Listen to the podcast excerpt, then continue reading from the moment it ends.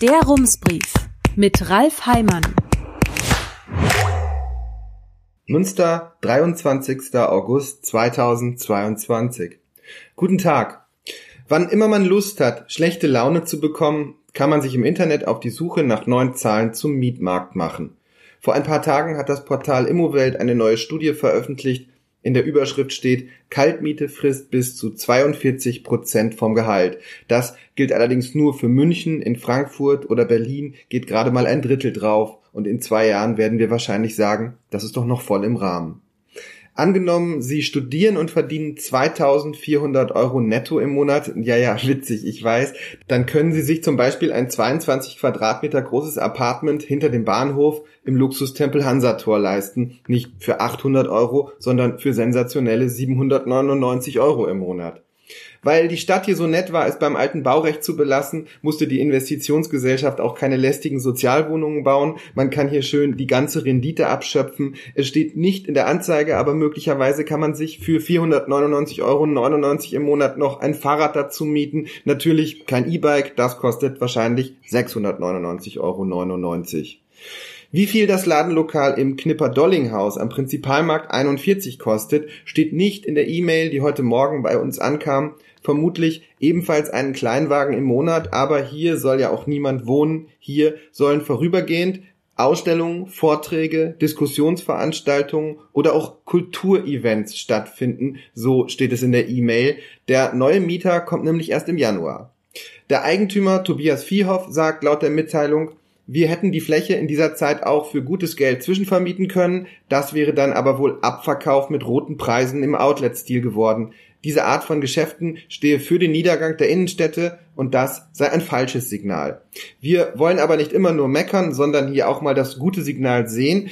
Ein paar Ideen gäbe es schon, aber man sei offen für weitere, sagt Tobias Vierhoff. Und jetzt die Bitte an Sie, was könnte man bis zum Jahresende mit dem Ladenlokal denn machen? Schreiben Sie uns an die E-Mail-Adresse redaktion.rums.ms. Wir veröffentlichen Ihre Vorschläge im Rumsbrief.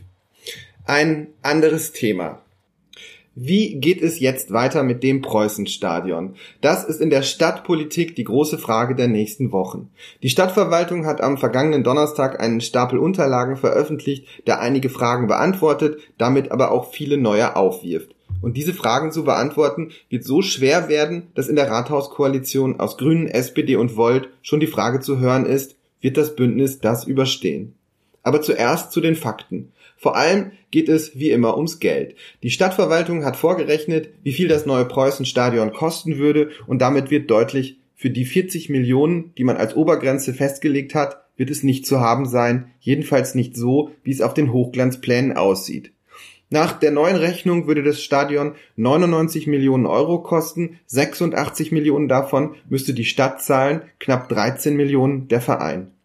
In den 86 Millionen der Stadt stecken 20 Millionen für das sogenannte Mobilitätskonzept, eine Mobilstation mit Auto- und Fahrradparkplätzen, Fahrradparkplätzen an drei anderen Stellen und Flächen für Busse. Die Stadt hat die Zahl der Autoparkplätze schon stark reduziert, aber ganz ohne Parkmöglichkeiten wird es nicht gehen, wenn mehr Leute ins Stadion kommen. Daher wird man auf diesen Teil nicht einfach verzichten können. Das Stadion würde in mehreren Abschnitten gebaut, in sogenannten Modulen, wobei diese Abschnitte sich zeitlich verschieben lassen. Als erstes ist wahrscheinlich die Westtribüne dran, die schon abgerissen wird. Dann käme entweder die Osttribüne für die Preußen-Fans oder die Nordseite gegenüber der Haupttribüne. Und damit fängt das Problem schon an. Wird beides überhaupt bezahlbar sein und was hat Priorität? Der Neubau der Gegengrade würde laut dem Plan knapp 30 Millionen Euro kosten, die Osttribüne 13 Millionen. Im Koalitionsvertrag von Grünen, SPD und Volt steht, die Stadt werde circa 40 Millionen Euro zur Verfügung stellen. Zitat, falls der Ausbau dieses Kostenbudget übersteigt, müssen die Mehrkosten vom Verein, der das Stadion nutzt, bzw. Sponsoren getragen oder eine Reduktionsvariante realisiert werden. Das klingt eigentlich deutlich, aber welche Kosten sind in diesen 40 Millionen enthalten? Der Koalitionsvertrag macht einige Ausnahmen. Er nimmt zum Beispiel Kosten aus, die durch eine ökologische Bauweise entstehen, für die Sanierung von Altlasten oder durch Baukostensteigerungen. Und, so steht es ebenfalls im Vertrag, für ein Verkehrskonzept mit Bahnhaltepunkt werde die Stadt im Haushalt weiteres Geld bereitstellen. Was bedeutet das? Ganz sicher bedeutet es, der Koalitionsvertrag wird sich nur dann einhalten lassen, wenn das Bündnis sich für eine reduzierte Variante entscheidet. Im anderen Fall wird die Stadt mehr zahlen müssen als 40 Millionen Euro und auch bei einer reduzierten Variante ist das sehr wahrscheinlich. Eine reduzierte Variante könnte bedeuten, man verzichtet auf einzelne Bauteile. Aber worauf könnte man verzichten? Auf die Nordtribüne? Auf die im Osten? Baut die Stadt nur die Westtribüne für die auswärtigen Fans und die Nordtribüne mit den VIP-Logen die Stadt knapp 15 Millionen Euro sparen. In die Röhre schauen würden die Preußen-Fans in der Ostkurve.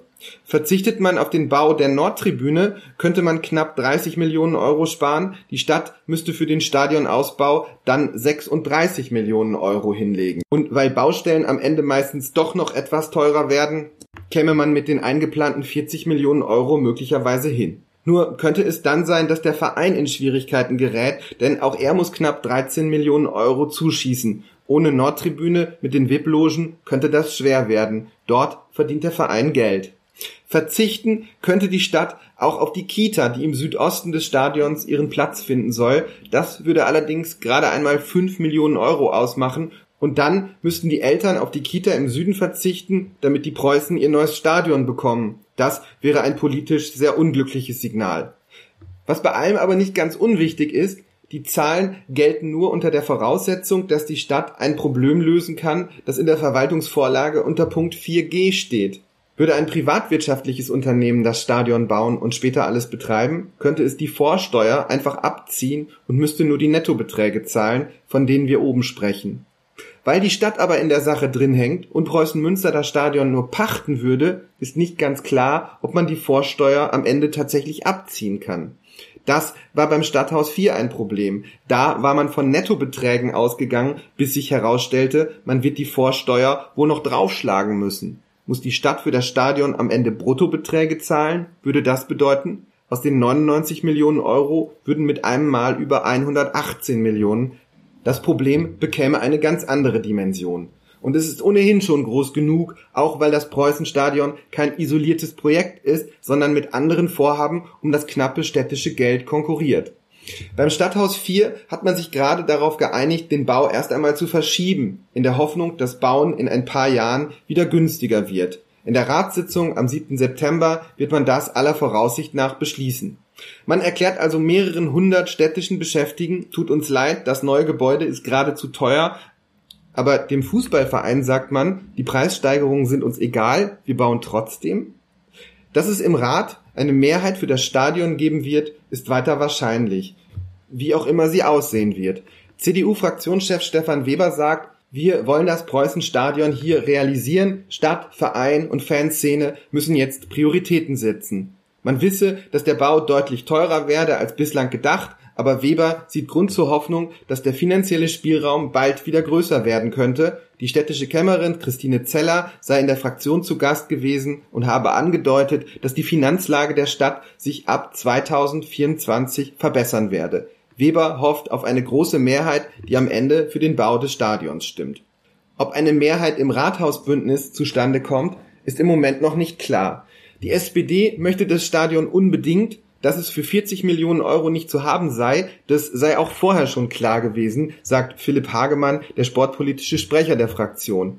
Aber als Richtwert seien die 40 Millionen weiter gültig. Der Bau des reinen Stadions Modul A kostet 53,7 Millionen Euro. Das sei von den 40 Millionen nicht so weit entfernt. Es hängt alles ein bisschen davon ab, wie man rechnet. Man könnte auch auf deutlich mehr als 120 Millionen für das Stadion kommen, brutto. Noch ist zum Beispiel gar nicht geklärt, wie viel Geld die Stadtwerke Tochter Bauwerke bekommen wird. Sie soll das Stadion bauen. Zudem ist es nicht unwahrscheinlich, dass sich später abzeichnen wird, die Kosten werden doch nochmal höher. So war es beim Stadthaus 4. Erst vor wenigen Tagen meldete die Stadt, dass die Grundschule im York-Quartier nicht 25 Millionen kosten wird, sondern 46. FDP-Fraktionschef Jörg Behrendt sagt, es ist alles ziemlich wild, wenn man ehrlich ist. Die Finanzierung sei vollkommen unklar, schon der erste Bauabschnitt sei unterfinanziert. Das ist der 53,7 Euro teure Stadionausbau, von dem Philipp Hagemann sprach. Eingeplant waren ja nur 40 Millionen. Mein Eindruck ist, dass die Finanzierung auf noch tönerneren Füßen steht als beim Musikcampus, sagt Behrens. Ihm fehle die Fantasie, wie man das alles hinbekommen könne. Tim Pasch von Volt sagt, seine Partei sitze ein bisschen zwischen den Stühlen. Die eine Partei im Bündnis wolle das Stadion unbedingt, das ist die SPD, in der anderen Partei gebe es Vorbehalte. Das sind die Grünen. Grünen Fraktionssprecher Christoph Kattentiet mag zum aktuellen Stand im Moment nicht viel sagen, nur wir befinden uns in einem Abstimmungsprozess. In der Fraktionssitzung am Montagabend hat man so lange diskutiert, dass am Ende keine Zeit mehr blieb, um sich mit den übrigen Parteien im Bündnis abzustimmen. Eine Frage, auf die es in den Bündnisparteien unterschiedliche Antworten gibt, ist, wie ist das zu bewerten, was im Koalitionsvertrag steht? Tim Pasch sagt, Manche Dinge müssen wir reevaluieren. Das sind zum einen die Kosten, zum anderen ist es auch die generelle Frage, ob das Bündnis nach der Corona-Zeit, dem Beginn des Ukraine-Kriegs, der Gaskrise, der Inflation und einer drohenden Rezession weiterhin zu all dem steht, was es im Koalitionsvertrag festgelegt hat. Dass der Stadionausbau in Frage steht, denkt Pasch nicht. Mit dem, was die Verwaltung vorgelegt habe, sei man bei Volt sehr zufrieden. Man müsse auch bedenken, man bekomme nicht nur das Stadion, sondern auch eine Mobilitätsstation. Und wenn man sich das Energiekonzept anschaue, dann sehe man, das Stadion erzeuge einen Überschuss an Energie und Wärme. Aber die Kosten sind schon immens, sagt Pasch. Man müsse schauen, wie man das stemmen könne. Philipp Hagemann sagt, wir als SPD-Fraktion sehen das weiter alles positiv. Die Entscheidung für den Ausbau des Stadions in der Fraktionssitzung am Montag sei einstimmig gefallen. Nach dem Rückzug von Marius Herwig als Fraktionschef will die SPD an diesem Mittwoch eine Nachfolgerin oder einen Nachfolger wählen. Bislang gibt es nur eine Kandidatin, das jüngste Fraktionsmitglied Lia Kirsch. Sie hat schon deutlich gemacht, auch sie steht hinter dem Ausbau des Stadions. Sollte das bei den Grünen am Ende anders sein, wird es alles nichts nützen. Dann wird man sich auf einen Kompromiss einigen müssen. Philipp Hagemann sagt, er würde sich auch von der Stadtverwaltung eine Handlungsempfehlung oder eine Einschätzung dazu wünschen, wie sich das Projekt umsetzen lässt. Darüber, dass so eine Empfehlung fehlt, hat man sich auch bei den Grünen gewundert.